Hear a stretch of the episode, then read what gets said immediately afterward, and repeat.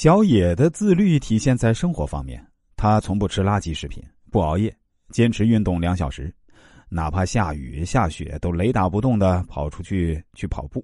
所以啊，我们整个大学四年，他从来没生过病。毕业后啊，他投身于自己喜欢的事业，成了一位小有名气的养生博主，通过短视频变现百万。最后一位舍友呢，大竹啊，上学后呢，便是沉迷于追星刷剧。毕业后啊，只能为了工作而焦虑。明明起点都一样，却因为不一样的自律程度，导致了不一样的结果。很多人的自律都是做给他人看的，跑了两百米，假装跑了五公里，还在发朋友圈，各种自欺欺人的自律，像是一种毒药，每天在蚕食着你的神经，让你越来越颓废。《认知范围》一书中提到，所有的懒惰、放纵、自制力不足，根源都在于认知能力受限。人和人之间的差距，大部分来源于认知的不同，而认知的强弱，则由自律所决定。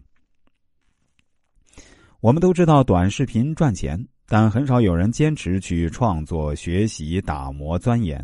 同一个赛道，坚持到最后的就是赢家。李子柒刚开始做视频的时候，也不是一帆风顺，也是经历各种人设定位、风格转化和坚持不懈的打磨、发布内容，才成就了现在的他。而生活中大多数的人，总是会为自己的不自律找诸多借口，比如别人成功是因为有专业的运营团队，有烧不完的钱；别人有输出能力，自己不能；别人有时间，自己没有。说自律的人比比皆是。但是啊，能做到的却很少，根本原因就是他们的认知不够，总是还没出发就先否定了自己。真正能够攀登到山顶的人，都是那些心无旁骛、大步向前走的人。下面再来说说迷茫、焦虑时必须做的三件事儿。第一，自我提升。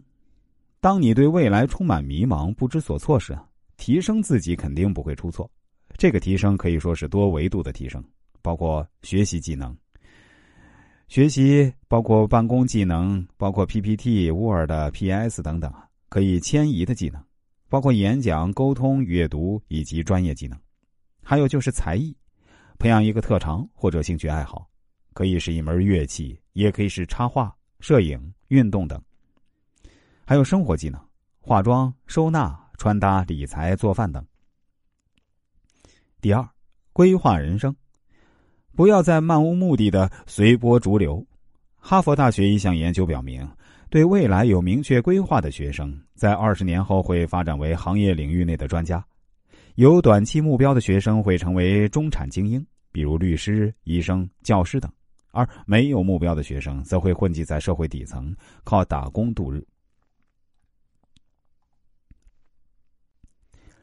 所以，想要成功，首先要学会做好规划。先从五年规划开始，每天养成日计划的好习惯。第三，调整心态。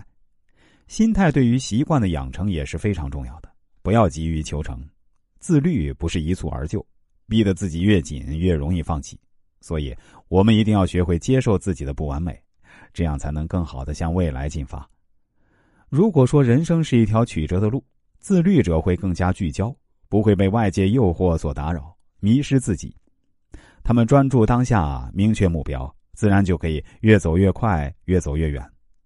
相反的，放纵的人总是被路上的琐事所吸引，导致到最后都难以企及所谓的目标。